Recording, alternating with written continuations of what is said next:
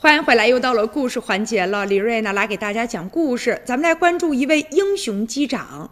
就在八月七号的时候，四川航空公司英雄机长刘传健呢经过面试，正式的被清华 ENAC 高级管理硕士项目录取了，成为了清华经管学院的学生。他十分的激动啊！他讲说，清华大学是我梦寐以求的学府，我已经从事多年飞行和管理的工作，能够在清华继续的接受国际化。专业化的航空管理教育将进一步的提升我的综合素质和管理能力。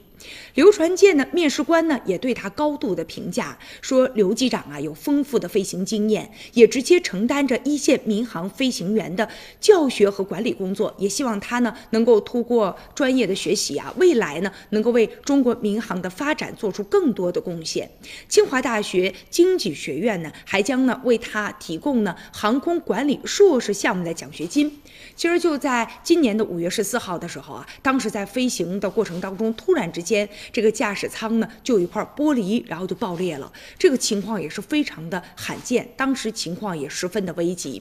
就在这个时候，刘传健和他机组的工作人员临危不惧啊，果断的应对。那凭借着过硬的心理素质和那高超的业务的本领，也克服了重重的困难，最终完成了最佳的方案，确保了一百一十九名乘客和九名呢机组。人员的生命财产的安全，也创造了民航客运史上的一个奇迹。